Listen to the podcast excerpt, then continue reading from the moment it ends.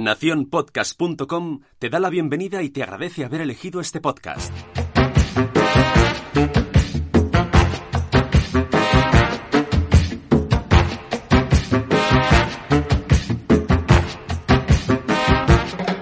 Hola, somos Sara e Itzel.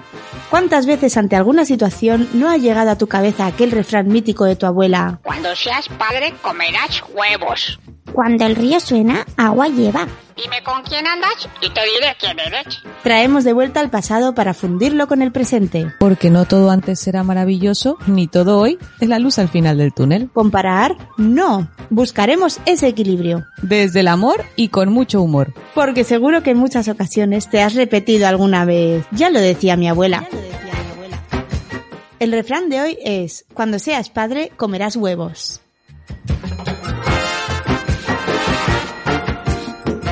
Hola chicos, bienvenidos a su nuevo podcast, ya lo decía mi abuela. Pues vamos a presentarnos para que nos conozcan un poco y sepan de qué va a ir esto, de qué va el rollo. Eh, mi nombre es Itzel, eh, soy madre de tres pequeñitos, de unos mellizos y de mi niño mayor Javier. Eh, me dedico al área geriátrica, soy médico de familia, pero trabajo con los abuelos. Y en el mundo blogueril tengo un blog sobre alimentación complementaria, siguiendo el método Baby Led Weaning, que se llama Cachito a Cachito. Y aquí conmigo está mi gran amiga y compañera, Sara. Hola, soy Sara, yo soy pedagoga y maestra, tengo dos hijos, un niño y una niña preciosísimos y soy ama de casa por ahora, de profesión ama de casa. También tengo un blog, el mío en este caso es de humor. Se llama lamaternidadtoday.com porque eso es a lo que más me gusta dedicarme, al humor. Bien, ya estamos listas para empezar esta nueva aventura que espero que nos acompañen y espero que les guste.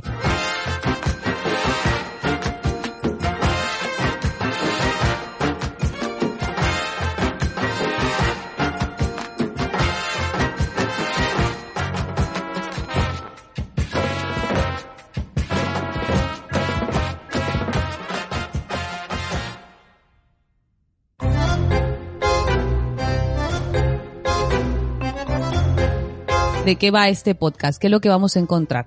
Pues como, como lo dice el nombre justo, vamos a traer estos refranes, estas frases que hemos escuchado desde niños y que nos han acompañado durante toda la vida.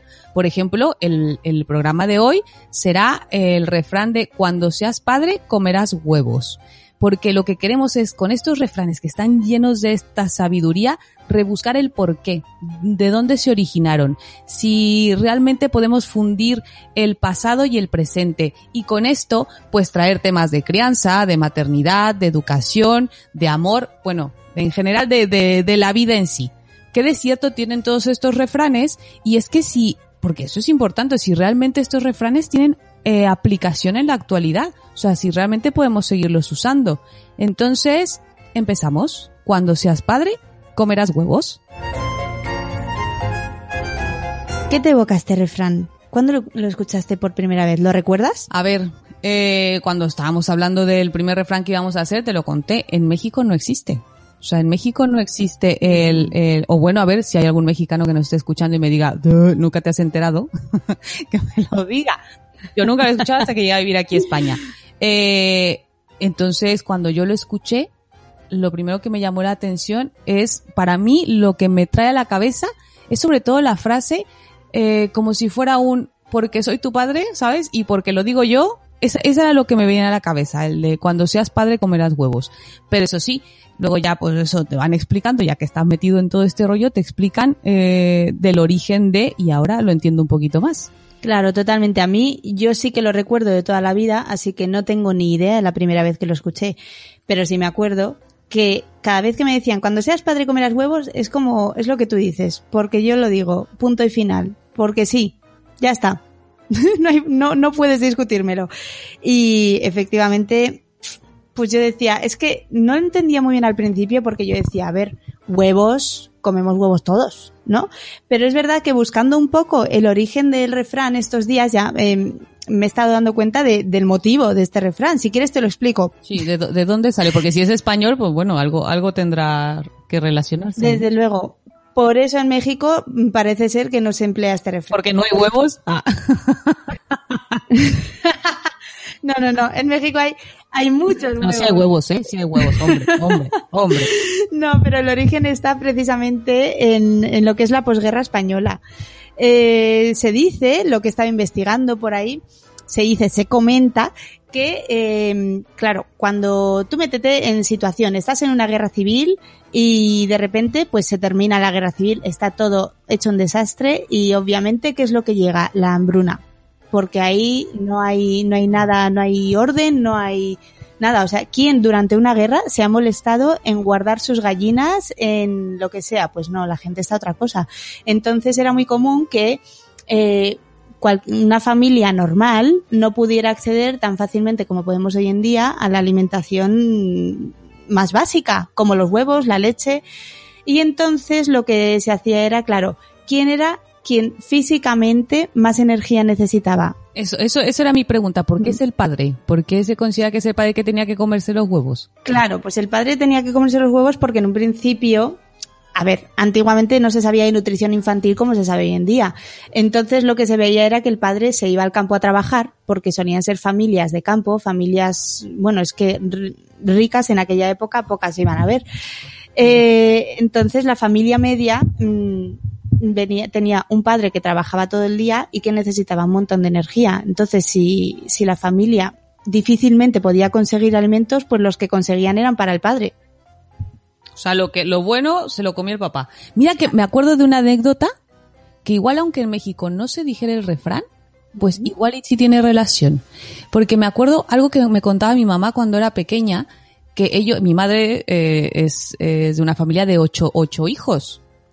Entonces, dice mi madre, a ver, a mi- mis abuelos sacaron adelante como pudieron y lo hicieron y la verdad es que, bueno, a ver, bien, bien. Pero dice mi madre que se acuerda mucho que algunos días por la mañana mi abuela seleccionaba a alguno de los, de los, de sus hermanos o a ella misma. Eh, y entonces les decía que se escondieran abajo de la mesa y les daba un huevo. Y te digo un huevo crudo, ¿eh? Le le hacía un agujerito en la parte de arriba y se lo comían así. Era escondidas porque no había para los, para todos los hijos, o sea, no había para compartir con toda la familia. Entonces mi abuela, de esa manera, pues bueno, les daba un gustillo a cada uno. Y yo, es que yo pienso en esa época y digo, guau, qué fuerte el tener que hacer una cosita así, pero mira, ahora por eso, por eso lo que pienso que sí, a los padres se les ofrecía lo mejor y pues mira, mi abuela con tal de darle un gustillo de vez en cuando a sus hijos, pues mira, aunque fuera escondidas debajo de la mesa, un huevo crudo.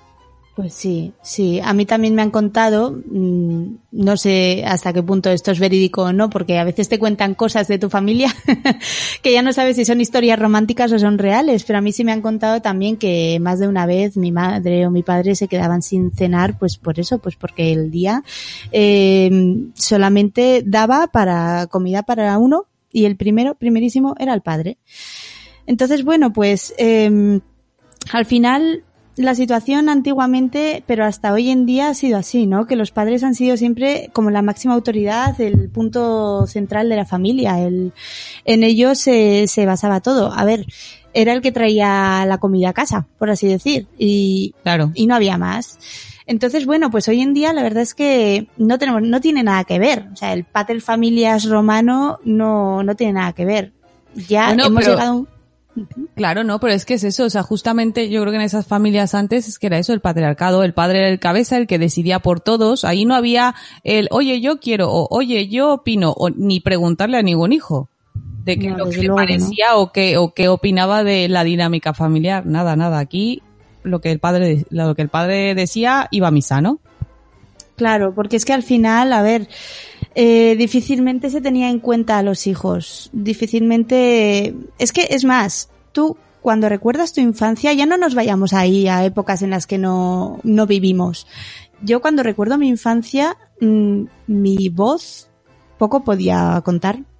Y no es que fuera la mía, no es que fuera yo, no es que fuera mi familia, es que los niños crecíamos sabiendo que nuestra voz apenas podía escucharse, que nuestro voto no contaba. Sí, la verdad es que, mira, se ve mucho la diferencia. A, a final de cuentas, ahora que somos madres, yo creo que sí, sí se nota ese cambio. A ver, yo también viví, eh, No te voy a decir que era un- una cuestión de "Eh, no, no me interesa lo que digas, no. Pero sí que nos llegaron a aplicar la frase, la frase esa de pues cuando seas madre me entenderás o, o porque soy tu padre y ya está. Y porque digo que no es no. Y cuando decías, pero papá, ¿por qué? Dice, porque soy tu padre. ¿Sabes?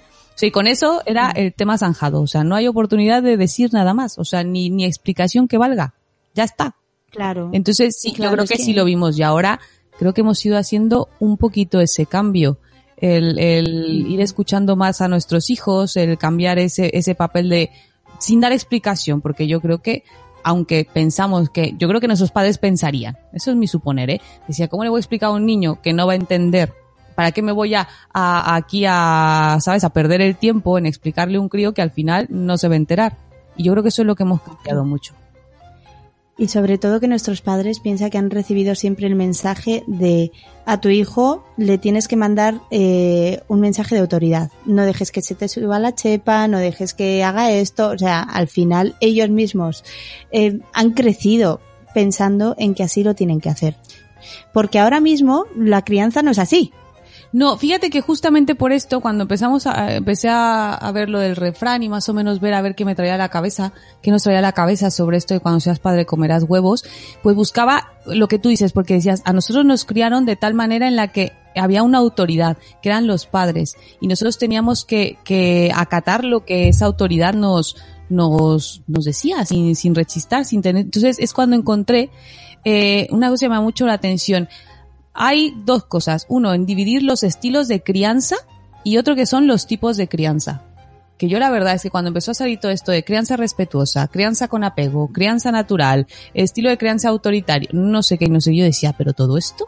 Pero luego cuando lo lees te das cuenta que sí, o sea, sí es verdad que se distingue y sobre todo lo puedes ver en la manera en que nos educaban a nosotros, a como a lo mejor probablemente estamos educando a nosotros y a saber cómo se eduque después.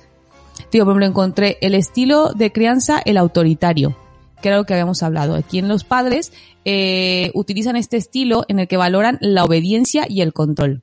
¿Te suena parecido? ¿Te suena algo, Sí, sabes? totalmente. En la que los niños se tienen que adaptar a un estándar de conducta y en el caso de que no sea así, pues hay un castigo. Ese es un- el estilo de crianza que yo creo que la mayoría nos podemos acordar. Luego tenemos el, el estilo de crianza permisivo, que es el otro extremo, en el que todo es con libertad, todo se permite, lo que tú quieras, ¿sabes? Entonces, el otro extremo de, de este estilo de crianza. Y está, digamos que el intermedio, una democracia, democrático. ¿Sabes? Como esperamos que fuera todo el mundo en el que se toma en cuenta pues a todos los miembros de la familia, en el que se hace un consenso sobre la dinámica familiar, sobre las cuestiones que, que hay en el entorno familiar y te, tomando en cuenta, te digo, a cada uno de sus miembros. La verdad es que está interesante. Yo digo, el autoritario lo tengo claro. Lo tengo claro que, que yo lo viví. Es así. Claro, pero es que a ver, al final, mm, yo siempre todo esto, ahora mismo que soy madre, cada vez que mm, pienso en cómo quiero criar a mis hijos, me acuerdo de mi infancia. Y no es por querer recordar las cosas malas, ni mucho menos, pero sí me gusta saber qué se hizo bien, qué se hizo mal. Y hoy en día, que vamos, tenemos un montón de avances científicos sobre estos temas, cosa que antes no, nuestros padres no sabían sobre crianza lo que nosotros sabemos. Entonces me parece eh, maravilloso hacer una comparativa, coger lo bueno y desechar lo malo y encima ser consciente de lo que está mal para, para evitar hacerlo, ¿no? Em, yo pienso que el autoritario, desde luego, descartadísimo, descartadísimo porque se sabe, se ve que en el desarrollo de un niño no es, mm, no es el más aconsejable, porque pretendemos, es que es un poco, el autoritario a mí me resulta muy contradictorio, ¿no? Porque tú ahora estás eh, queriendo que tu hijo mm, forje un criterio y después tú le estás mandando en contra de sus criterios. Entonces, eso, entre otras muchísimas cosas, me parece una contrariedad, ¿no? Tú estás diciéndole que tiene que aprender unas normas de convivencia, pero luego tú muchas veces, muchas veces te las saltas y le dices, sí, pero es que yo puedo, ¿no? Y siempre acabas con la excusa de no, pero yo soy el adulto, entonces yo puedo hacer lo que tú no puedes hacer. Entonces acabas con una super- superioridad que no... A mí es eso como me hacía luego. Te lo digo de verdad, chica. A mí eso así como de, Mm. lo hago yo, porque, ¿por qué? Pero tú, ¿por qué sí? Porque soy tu padre. Es que de verdad que nunca lo entendí. tontería, es algo que nunca he entendido. Porque dices tú, vale, vale, si yo, yo lo entiendo, o sea, vale, tú eres mayor, tú ya has vivido tus cosas y todo, pero mira, más que mm, yo me doy muy a la idea, porque a lo mejor autoritaria, no sé si yo diría que mi crianza como niña fue autoritaria, sino que luego te digo, fui investigando un poco más y entonces cuando llego también a otro, a otra clasificación de crianza, la crianza natural, la crianza con apego y la respetuosa, que te voy a decir la verdad. Yo cuando leía la irrespetuosa y apego, yo pensaba que eran la misma. O sea, no me entero. Pero me doy cuenta que como que haces un Yo poquito también, de ¿eh? cada una. Y yo lo que creo que hicieron la mayoría de nuestros padres fue lo que yo encontré de definición como crianza natural. Es el simple hecho de atender las necesidades de tus hijos. O sea, el punto de eh, hay que vestirlos, hay que darles de comer, hay que llevarlos al cole, ¿sabes? Sin tomar en cuenta ni todo esto lo que sería ya la crianza respetuosa, el, el considerarlos como igual, como personas, el tomarles en cuenta, el estar cercanos a ellos, respetar sus tiempos, sus ritmos, o la crianza con apego, que es esta en la que sus pilares, digamos, son la lactancia materna, el colecho, el porteo, son, son sus pilares porque es el, el afecto, el, mm, digamos, más, más como de sensaciones, de estímulos, de tocar. Esa es la crianza con apego. La respetuosa, por lo que te decía. Claro. Entonces yo creo que la natural era la que seguían la mayoría de nuestros padres. Decir, a ver, pues te estoy dando de comer, te estoy mandando al cole, eh, ¿qué más quieres, chico? Claro, pero a mí la crianza natural también se me hace un poco como, no sé, igual en tu caso fue diferente, seguro que sí, pero en el mío al menos eh, me parece que faltó ese punto de escuchar la naturaleza de tu hijo, ¿no? Es decir, eh, tu hijo tiene fiebre, pues pumba, un paracetamol, que tu hijo no sé qué, pues pumba, y ya está. Seguías unas normas sociales establecidas y no escuchabas lo que decía su naturaleza. Ya, pero igual, bueno, no sé. Bueno, ¿No? yo lo único que me pongo en el caso de mi abuela, bueno, de mis abuelas, porque ambas con ocho hijos cada una, es que sería para morirse. Tú imagínate que te quieres poner a hacer una crianza con apego y porteo y colecho para todos. No llegas. No llegas. No, eso sí, eso desde luego. No hay cama que te dé para un colecho para ocho hijos. Con ocho hijos y Ah, sin ah, bueno, corresponsabilidad. tela- fíjate, la, la madre de mi padre, justamente, pues eso, eran ocho hijos, más aparte tenían una casa de huéspedes. O sea que era atender a sus ocho hijos, más a los huéspedes que tenían. Mm. O sea, eso era, era faena para rato. Entonces entiendo que luego se, se basaba mucho en el apoyarse, que el mayor cuida al que sigue, y ese al que sigue, y ese al que sigue. Porque realmente tener a lo mejor ese estilo de crianza de, de con apego de, pues no te daba tiempo. Yo me imagino. Es que al final es verdad que no podemos, eh, no podemos obligarles a que ellos eh, comprendan nuestra situación, ni ellos nos pueden obligar a nosotros a comprender la suya porque cada uno vivió en una época completamente di- diferente, en, con una mentalidad completamente diferente. Y me alucina eso, el que pudieran tener tantos hijos que hoy en día también dices, es casi imposible tener tantos hijos por eso, porque ha evolucionado la educación, ha evolucionado todo y te das cuenta de que no ¿Qué te da la vida. Si es cuando No me pasa a mí cuando alguien me dice que si no voy por la niña. ¿Tú te crees que todavía hay algún ingrato que me dice que tengo mi, para, para los oyentes? Tengo mi niño que va a ser cuatro años y mis mellizos que van a ser dos. Y pues, son chicos, los tres. Pues todavía hay quien me dice, eh, ¿y que no te animas por la niña? Digo, aquí, aquí, aquí alguien no está bien de la cabeza. Porque eso no pues, no, yo no me veo, si yo con tres me veo muchas veces superada. Yo entonces yo no imagino lo que sería eso entonces, ocho hijos, diez hijos, o sea, eh, paciencia, vamos, un rato, porque a mí me falta muchos días, ¿sabes? Y entonces la crianza respetuosa a veces se va por la ventana que esto, espera, espera, no salgas tan rápido. Ven de nuevo, que antes de que, de que, de que haga alguna locura. Porque bueno, pues, como ser humano llegas a veces a, a tu límite y, y te supera la situación. Claro, entonces si con tres y a mí con dos nos supera la situación, pues obviamente una madre sin marido con- corresponsable mm, con ocho hijos, desde luego es muy normal que le superara la situación. ¿Y esto qué pasa? Que al final repercute de forma muy negativa sobre los hijos, porque a veces mm, cuando estás saturada les despersonalizas, por decirlo de alguna forma. Es decir, los niños, eh, todos sabemos que son personas, como dice, ¿verdad? Como dice Mónica de la Fuente, mi querida madre, espera, que dice, los niños son personas. Es verdad, los niños son personas. Exacto. Entonces, ¿qué pasa? Y son personas que, bueno, a ver, lo que nos parece tan lógico no es tan lógico, ¿eh? porque en, en la época de los griegos el ciudadano de pleno derecho era el hombre griego mm, y ya está. Y en la época de los romanos lo mismo, es decir, hasta hace prácticamente nada mm, que un niño se considerase persona eh, era, era impensable.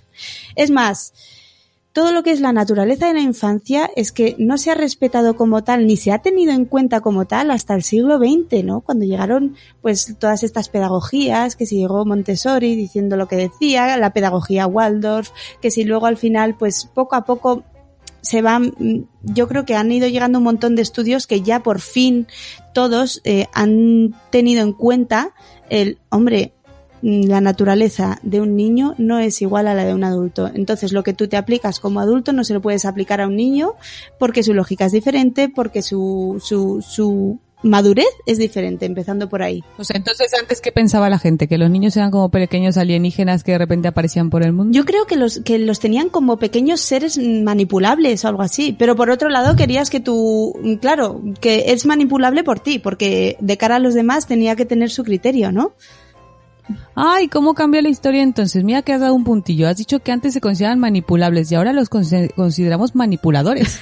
Esa, Hay quien dice que ahora es el niño el que cuando hace un berrinche así de esos monumentales, Ujú. ¿sabes? Que como, como se dice en mi tierra, así de qué oso, güey, qué oso. Ay, qué vergüenza con este niño que se te tira ahí en el súper. Es que es verdad. Eh, y ahora entonces hay quien te dice que es que ese niño está creando un plan, ¿sabes? Maquiavélico en su cabeza para conquistar el mundo en base a ese Es berrinche. Ese niño que te pide, y que te pide que lo cojas en brazos. Ese bebé que te pide que lo cojas en brazos es un ser malévolo, o sea, de ultratumba, que lo que quiere es cargarse a todas las madres del mundo. Es que cuando no ¿Ve quiere- ¿Cómo ha cambiado eh? Sí, es que cuando no quiere dormir es porque quiere que te pases toda la noche despierto. Es que le apetece jorobarte Claro. de esa forma. Sí, así son, así son. Es que estos niños es lo que tienen. Así mis hijos lo tienen todo planeado. No, pero- Lo tienen todo planeado, lo sé. No, pero es verdad que los ciclos históricos sí que tienen el efecto péndulo, ¿no? Que normalmente te vas a un extremo y luego mm, en cuanto la cosa empieza a irse hacia el medio, en cuanto la cosa empieza a irse hacia el medio, ya crees que, que, que, que se está yendo hacia el otro extremo y te quedas como, hombre, a ver, tampoco, ¿no? Vamos a aplicarle lógica a todo este asunto. Y gracias a, a Dios tenemos aquí un montón de avances que nos están ayudando a poner un punto medio. Entonces yo, mm, Claro. no sé, pero por ejemplo a mí me parece muy interesante todo lo que se habla en el tema de disciplina positiva. Me parece que, que aúna bastante bien lo que son los, eh, todo lo que hemos estado hablando, ¿no? La naturaleza del niño, el, el- un poco la lógica en general de, de lo que es la infancia. Es que yo creo que actualmente tenemos ese puntito. Ahora ya, por lo menos, y a mí, mí es una cosa, a ver, lo hemos dicho al inicio del podcast. Aquí no se trata ni de decir que antes todo era súper malo ni ahora que es todo súper guay. No va por ahí la situación. No, sino hay que ver las cosas buenas de antes y compararlas ahora. Pero es verdad que si algo podemos ver ahora que a mí me gusta mucho y yo trato de aplicarlo en mi familia es el, el tratarlo cual persona, el darle oportunidad, el tratar de meterme en esa cabecita que para él, que el plátano se le haya partido por la mitad, Mm. es un drama. O sea, que yo tengo que entender que a sus tres añitos, a sus dos añitos, ¿sí? Que eh, yo le impida electrocutarse, meter los dedos en las clavijas de la luz, para él es un dramón. Y que a lo mejor le tengo que dar la oportunidad porque no sabe lo que está sintiendo. Por ejemplo, eh, yo me pongo en el lugar de mi hijo y yo digo, a ver, no sé, vamos a poner un tema, celos, ¿no? Yo sé lo que se sienten los celos porque llevo 36 años de mi vida Ay, he dicho mi edad, me cachi la mar. Ah.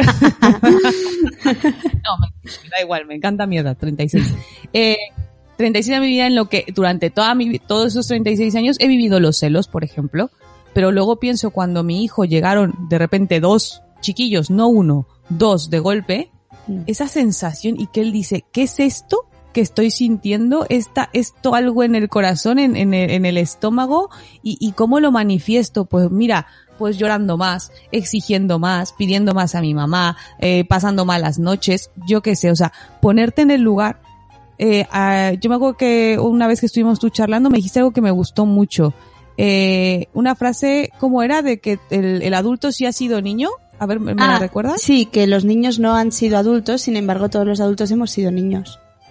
Es que me encanta esa frase, porque es verdad. La que nunca, la había, nunca me había planteado y, es súper chula. Claro, es que al final hay que pensar eso, que, que no todos llegamos a ser adultos. Sin embargo, todos los que estamos de adultos pasamos por esa etapa. Entonces a mí me, mm, me llama un montón la atención el cómo no tenemos en cuenta eso, el, el que, hombre, que has pasado por ahí. Pero yo también pienso que es un poco egoísmo nuestro de decir, sí, he pasado por ahí, pero ya no voy a volver ahí. Entonces, por eso prefiero eh, mm, enfocarlo todo en lo que soy y lo que voy a ser, ¿no? Y mm, porque muchas veces nos dicen, eh, respeta a tus abuelos, respeta a la gente mayor, respeta tal. ¿Por qué respetar tanto a los mayores y faltarles tanto el respeto a los niños? Es algo Ya, que porque esa es la idea, como si porque sumas años, como si acumularas con los años, acumularas, eh, yo qué sé, eh, para que te veneren, no lo sé cómo explicarlo. Sí, puntos Pero de honor. Sí, sí, sí, sí, como si eso te hiciera más guay. Y no va por ahí, porque el niño también tiene lo suyo. Pero eso que dices, es que tú como, por ejemplo, y cuando volvemos a la frase esta, cuando seas padre comerás huevos, ¿qué sentías tú cuando tu papá, no sé, le decías algo y te decía, eh, porque soy tu padre y te callas? Es que ¿Qué sensación te provocaba? Impotencia total. Es que llegas al punto de decir, es que no, no comprendo lo que está pasando. Cuando eres niño dices, hay algo aquí que no me cuadra en mi cabeza y nadie me está explicando por qué no, no, no me cuadra. Y es que los avances, los últimos avances que ha habido en temas de educación me parecen maravillosos porque hablan, hablabas antes de los celos, ¿no? Y hablan estos avances de, de la, de que de la naturaleza de los celos, de la respuesta natural que suponen. Es decir, normaliza todas las reacciones de los niños, la naturaleza de las rabietas, la naturaleza de, de, de no me gusta el brócoli y, y ya está. Entonces, Ya, ya estamos metiéndonos con el brócoli. perdón, perdón, pero es que es así. Si quieres empezamos ¿eh? a hablar del baby led wedding. no, pero Ya llegará mi día, ya llegará mi día. ese día me apagaré el micrófono y diré, vale. aquí no tengo nada que decir. no, pero es verdad que muchas veces sí que se piensa, un poco se demoniza la figura del niño desde el punto de vista autoritario, se demoniza diciendo, es que se pasa todo el día mandando, se pasa todo el día llorando y, un conflicto, o sea, es, es que no nos damos cuenta como adultos que lo que tienen es un conflicto y que lo que tenemos que hacer es ayudarles y enseñarles a resolverlo, que nadie sabe, mm, nadie nace sabiendo cultivar patatas, tienen que aprender, ¿no? Pues eso con todo. Entonces a mí me encanta que, que y, y- y- siento que tengo una suerte que me muero, que, que he llegado a ser madre en una época en la que todos estos conflictos se solucionan de la mejor de las maneras y en beneficio de todos. Que muchas veces piensas, a mí me parece. Que digo, jolines, ahora cuando sea madre comeré huevos. Llego a madre y de repente no como huevos. ¿No te pasa que dices, jolines, ahora dónde va a estar mi, mi, mi autoridad?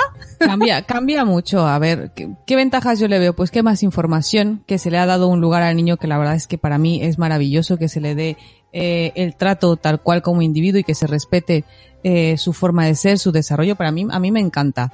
Eh, obviamente, yo siempre lo he dicho, de todo lo que leas también filtra. O sea, porque también vas a escuchar muchas cosas. Te digo, hay muchos tipos de crianza, estilos, pero luego al final de cuentas, pues bueno, tú vas tirando con lo que tu dinámica familiar te permite, con lo que ese, es que hasta inclu- hasta inclusive lo que ese mismo día te permite. Porque a lo mejor ese día no estás tú por el apego. A lo mejor, eh, yo qué sé, tuviste problemas en el trabajo, estás peleado con el marido, lo que tú quieras, y mm, no sé, no te sale. Entonces, es conforme a eso. Tú, tú vas viviendo tu maternidad, la crianza, pues bueno, de la manera en que te sientas más a gusto. Pero en cuestión, al acercarte al niño, yo lo procuro mucho, yo procuro con mis hijos el, el tratar de empatizar. Hay veces que no puedo. O hay veces que no puedo, porque lo que te digo, no puedo empatizar con un niño que quiere saltar de la mesa del comedor pensando que eso está súper bien y que va a salir volando. No empatizo porque me pongo de los nervios.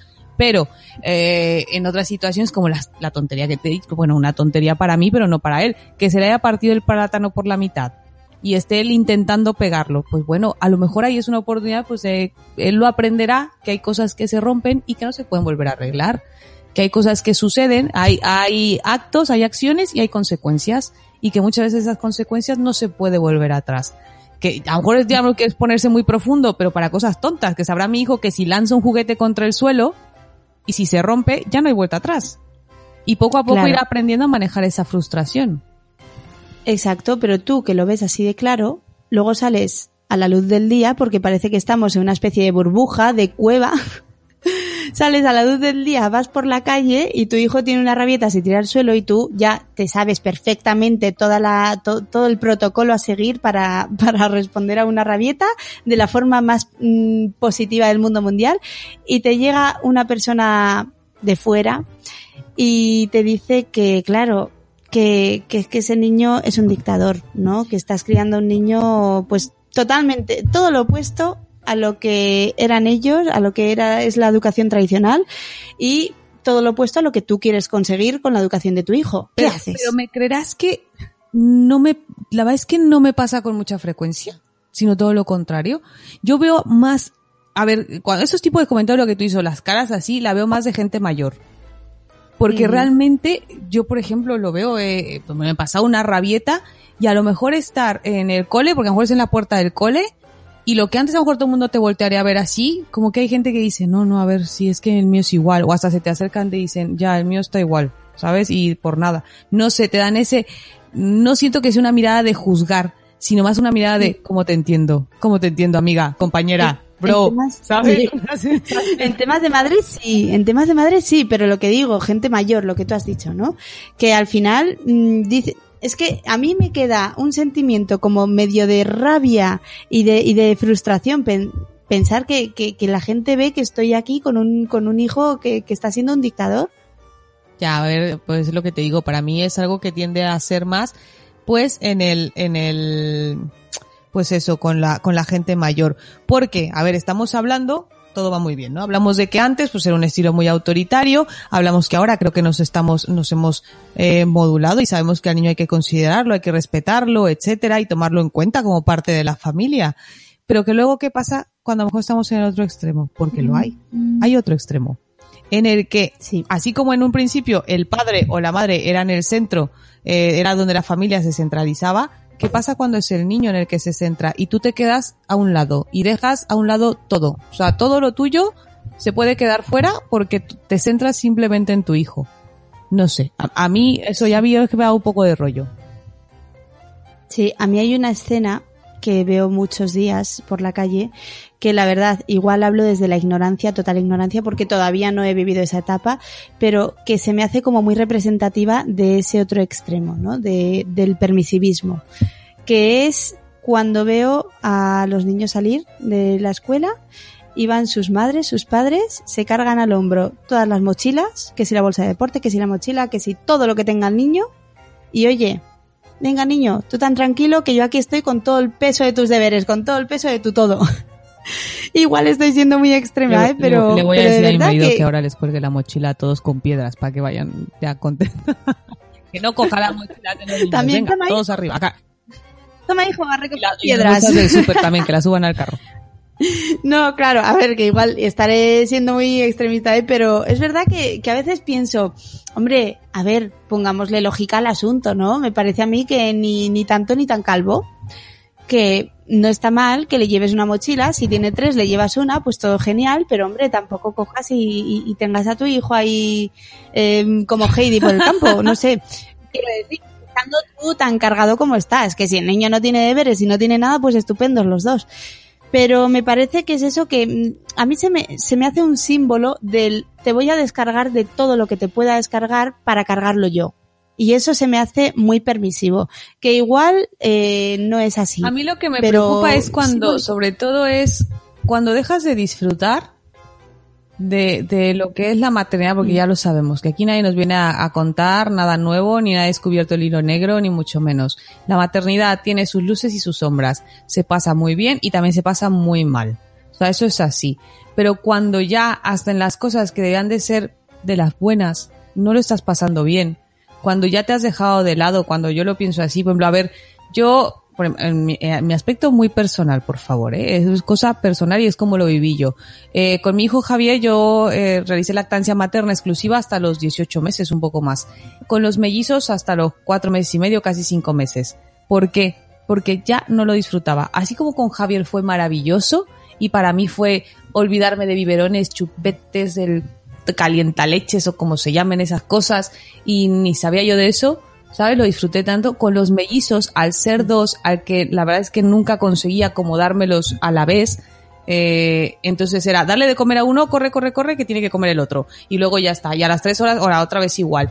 No era eso, no era como con Javier que nos podíamos perder ahí en esa, en esa burbuja de, de él y yo mientras estábamos ahí, eh, el pegadito a su teta y mirándonos y todo. Con los mellizos no lo tenía. Y entonces estaba cansada, agotada, histérica, perdida, o sea, que no podía más con el alma y dije, hasta aquí, o sea, no puedo más. A eso me refiero yo con, si a lo mejor imagínate que yo hubiera dicho, no, es que yo por mis hijos, todo lo que sea, aquí muera yo en el intento, pues ahora sería una mujer cans bueno, a saber si no estaría ya en el hospital yo ahí con goteros, pero sería una mujer frustrada y, y en mi aspecto, en mi manera personal. Hay quien, si considera que ese sacrificio le viene bien, vale, yo considero que ya cuando sobrepasa el límite también de, de lo que puede ser tu felicidad, porque yo lo digo muchas veces, para tener un bebé feliz hay que tener una madre feliz y un padre feliz, porque eso es para, para ambas partes.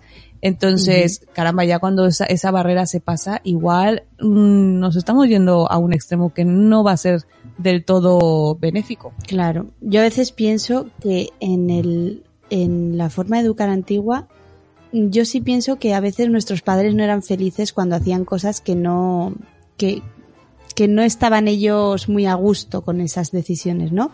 Porque antes era un poco decir, bueno, pues esto hay que hacerlo así, A, B y C, punto. es Entonces- que a ellos les enseñaron así. Justamente yo tengo esa sensación que a nuestros padres les enseñaron que, hijo- que sus madres les dijeron, es que así es como lo tienes que hacer. Y ellos ya empezaban a dudar. Yo creo que por eso se empezó a estudiar un poquito más. Exacto, yo también. De hecho, estoy segurísima de que muchísimos cachetes que se han dado han sido en contra de la voluntad del mismo padre. Igual Pues será yo un tengo, poco... yo tengo, no, yo te voy a decir, yo tengo un recuerdo. La última vez que mi papá me dio, allá- en México se dice nalgada. Aquí es cachete, ¿no? Sí. En México es nalgada. Eh, la última vez que mi papá me dio, me dio un cachete, me dio una nalgada, pues yo que tendría unos cinco años, seis años, algo así. Y fue porque le di una patada a mi hermana, vamos, que casi le quito los, los- todos los dientes iban para afuera. Pero era una patada bonita que le dejé el zapato marcado ahí en la cara. Muy bonito. Eh, y entonces, pues obviamente mi papá llegó y raca, me tocó. Eh. Pues obviamente me, me dolió mucho. Estaba yo llorando, llorando, llorando. Y mi papá decía, llega y me dice, bueno, ya está, ¿no? Ya está. Y yo venga a llorar y venga a llorar. Y mi papá dice, pero ya mi papá le entró miedo porque dije, le hice daño. O sea, si es que una cosa es otra vez que nos había dado y llorábamos y luego ya a la nada ya estábamos por ahí. Pero como él veía que yo seguía llorando, a mi papá, le- pero es que mira, mira cómo lo tengo tan grave, es que parece que estoy viendo la cara de mi padre ahora mismo y su cara era de, preocupación de ¿qué he hecho? O sea, le he hecho daño y ya me empezó a revisar ahí mi culito a ver si no había dejado la mano esa de ogro ahí marcada. Y nada, no tenía nada. Pero bueno, me acuerdo que me abrazó y me dijo, en la vida, dice, te lo juro, en la vida, te vuelvo a poner una mano encima. Y tal cual, ¿eh? Ni a mí ni a mis hermanos nos volvió Qué a pegar. bonito. Eso sí, nos gritaba que vamos, que, da, que daba miedo. eso sí, cuando levantaba Bueno, la eso voz, ya- tela. Pero pegarnos nunca más nos volvió, a, nos volvió a pegar. No, nunca, nunca. Eso, eso ya da para otro podcast, el tema del, de no solamente la violencia física, sino la verbal. Y la verbal no es decir palabrotas e insultos, también es No, el tema. pero no era, era los gritos, ¿sabes qué hacía mi padre? Tú, tú- no, tú no viste, eres muy millennial. ¿Llegaste a ver los Thundercats? ¿Llegaste No, a ver los Thundercats no. Pero ¿No? hay un montón de cosas que sí vi, ¿eh? No soy tan Bueno. milenial. Quien sí lo haya visto, mi padre hacía eso y así era cuando estábamos dando guerra. Él eh, tenía una cosa muy curiosa, entonces invertía esa situación para en lugar de ir a gritarnos de, oh, estás en paz, que no sé qué, no. Eh, él llegaba y empezaba, los que han visto los Thundercats lo entenderán, ¿eh? Por- y los que no, lo siento, pero lo tengo que hacer. Eh, el, el villano de los Thundercats. Antiguos espíritus del mal, conviertan este cuerpo decadente en Munra, el inmortal. Y salía mi padre corriendo atrás de nosotros. Vamos, vamos. Entre risas, miedo, nervios, eso era, eso era la leche. Entonces esos eran los gritos que mi papá solía hacer o empezaba a imitar a Birman. O, mi papá era muy de, de caricaturas y las traía a la realidad. Entonces, disculpar los oídos, ¿eh? De todo, pero es que era muy raro. Y ahora se lo hago yo a mis hijos. Ahora, ahora mis hijos, y, mi- y llega Javier y me dice, mamá, ¿puedes hacer el Muna? Y yo, ¿cuál Muna? Y el Muna, el Muna en Imotal. Pero entonces, volviendo un poco al hilo, tu papá comía huevos, ¿verdad? Mi padre, sí, también, o sea, sí era. Mi padre, mi padre también fue de los que nos dijo, y sobre todo en la adolescencia, así él aplicó mucho la de porque soy tu papá. Y que porque, ¿y por qué? ¿Y por qué? Porque soy tu padre. Ya está. Claro, entonces, bueno, para comentar un poco a, nuestro público lo que es la dinámica de este podcast, en un principio nos gustaría, además de hacer un refrán, al final nos gustaría llegar un poco a la conclusión de un contrarrefrán. Es decir, un refrán que contradice al que hemos dicho. Porque como bien sabes, mm, nos ponían el punto y final con un refrán hasta que nos dimos cuenta de que también existían refranes que contradecían aquello. Sí. ¿No te ha pasado, ¿no te ha pasado alguna vez que te han dicho un refrán para poner un punto y final y tú les has soltado el contrarrefrán? No, no soy tan hábil mentalmente para hacer eso, pero sí, si fuera Rocío Cano, igual y sí lo haría, pero la verdad es que yo no sé tantos refranes. No, es que si a Rocío Cano le dices un refrán, ella te va a responder así, así que mejor no le pongas un punto y final mira, con un avanzando en programas, igual y sí lo que podemos llegar a hacer es una batalla, batalla de refranes. Yo lo veo, Qué lo buena. veo, lo veo, ¿sabes? Así como esas batallas de rap, pero con refranes. Sí. Vamos. Ah, sería buenísimo, sí, sí. Entonces, entonces, claro, el contrarrefrán del cuando seas padre comerás huevos, a ver, yo he estado semanas pensándolo, porque no sé a ti, pero a mí se me ha hecho súper complicado. Y, y te lo quiero decir, a ver qué opinas. Suéltalo. Te lo suelto. Eh, Es... Cría cuervos y te sacarán los ojos.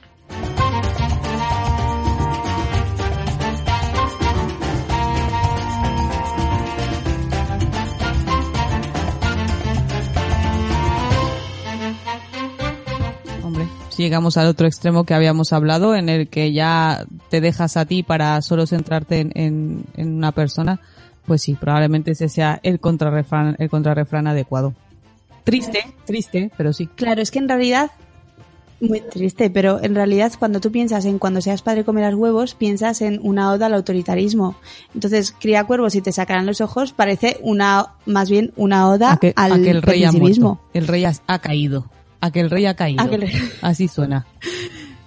por sus propios hijos. Es que Entonces, eh, eh, otra cosa que también nos gustaría decir y preguntar, que ahora sí que me parece que sería bueno pedir un poco de interacción a nuestros escuchantes, como dice Sune, eh, sería un refrán actualizado. Es decir, cuando seas padre comerás huevos ya sabemos que es algo mm, que tira más hacia el pasado que hacia ahora y queremos mm, recoger ese pasado para actualizarlo un poco, ¿no? ¿Qué te parece si retocamos este refrán y lo ponemos en la Sí, actualidad? Porque yo creo que es un refrán que ya realmente ahora no pega mucho. Cuando seas padre comer a huevos, actualmente ya no nos pega mucho. Pues igual, cuando seas padre, compra huevos y haz una tortilla para todos. No sé. Esa es buena. O cuando seas padre comerás sobras. Ay, sí, eso me pasa a mí con los almuerzos de mis hijos. Ay, qué triste. Ah, Al menos son trocitos, no son papillas. las- sí, hombre, mejor. Por ahí, fíjate, por- fíjate, ah, has descubierto tú el por qué hice baby led weaning. Para no tener que tragarme triturados. Porque así comía yo los restos. ¿ah? Otro beneficio del baby led winning, te lo comerás a trocitos tú Hombre, también. claro, y así, mira, cenado, cenado los niños, cenados tú. Ya está. Entonces vamos a ir un poco terminando. Qué pena, pero ya pasa el tiempo súper rápido. Y mm, vamos a comentar a los oyentes que tenemos Instagram, porque te- hemos hecho una cuenta super cookie en la que estamos hablando sobre nuestras abuelas, sobre cosas de abuelas y os animamos un montón a interactuar con nosotras porque nos interesa muchísimo todo lo que nos contáis. Sí, sí, y, y sobre todo, mira, hay, ah, quiero aprovechar porque quiero eh, saludar a una de nuestras seguidoras porque me encanta, porque es una señora de 104 años. Maravillosa. Crack. Sí, sí. Es que ahora justamente no encuentro, no encuentro el nombre porque no, me- no deja abrir el móvil. Pero es eh, la chica de 1914 o algo así era. Eh, Sí, sí, creo que si sí. la pueden verdad. encontrar y si no lo vuelvo lo, lo- lo mencionaré en el stories de, de Instagram bueno a mí me encantó cuando nos llegó la cuenta a ver es verdad ella ya no puede manipular el móvil la lleva su su nieta pero vamos ella participa contando sus cosas y es maravillosa y un besazo y gracias por seguirnos de, de abuelas de abuelas que se llene que se llene Instagram de abuelas molonas Desde luego, es que me parece una oportunidad buenísima para recordar todo, todo lo que nos aportan nuestras abuelas. Es que ya no solamente los refranes, que también, porque este podcast parte de ello. Pero mm, yo el otro día que tuve que subir, porque tanto Itzel como, como yo hemos subido una foto con nuestras abuelas y me puse a escribir sobre la mía. Dije, es que mira que he discutido con ella lo, lo indecible, ¿eh? Vamos, nos hemos dicho de todo, pero madre mía, la cantidad de cosas buenas, la cantidad de, de aportes que, que, ha supuesto en mi vida. Al, algo tienen las abuelas, siempre tienen algo especial. Yo la verdad es que también podrás menos más. Ahora yo creo que alguien no ha tenido buena relación con abuela, pero igual con tu abuelo, y ha sido a lo mejor tu abuelo el que te ha dicho un refrán de esos para, para enmarcar, o tu padre o tu madre. Lo que aquí queremos traer son esas frases para saber si realmente ahora tenemos, eh, siguen aplicándose o que hay en ellas de cierto y que debemos de seguir manteniendo y conservarlas para siempre. Una cosa importante recordarles, el podcast hoy ha sido un poco más largo, pero para darnos a conocer, obviamente, la introducción, etcétera. Eh, pero el podcast lo haremos de manera mensual y así que esperemos que cada mes nos, nos acompañen y pues eso, seguir dando vidilla a todas estas grandes frases. Nos encantaría escuchar vuestras historias con vuestras abuelas. Y por ahora solamente tenemos Instagram, pero yo creo que de cara a un futuro nos abriremos un Twitter, que hay también... Yo creo que lo abrimos hoy, no sé yo, pero igual es hoy. Muy bien, me parece. Así que os animamos a todos a que participéis, nos encantaría muchísimo vuestra interacción. Agradecer un montón, mmm, bueno, ahora tenemos que dar nuestros agradecimientos, ¿no, Itchel? Hombre, claro como todo buen inicio. A ver, vamos a empezar.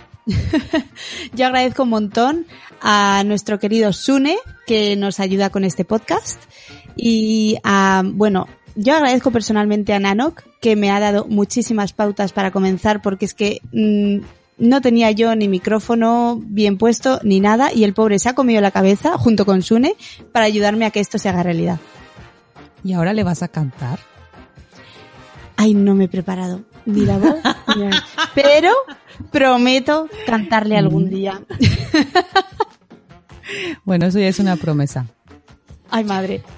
Pues bueno. yo quiero agradecerte a ti por a animarme a, a, lanzarme a esto, por estar ahí detrás de mí por, y sobre todo por la paciencia que me has tenido para que llegara el momento en que me buscara yo el tiempo.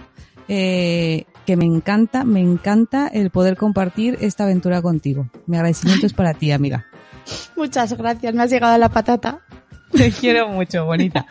Bueno, pues a todos, hasta aquí el programa Nos de hoy. Nos despedimos. Muchísimas gracias por estar ahí y os esperamos el mes que viene.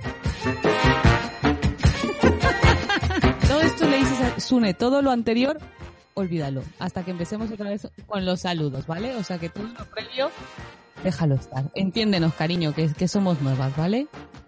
Piénsalo con amor. Empe voy a empezar la presentación.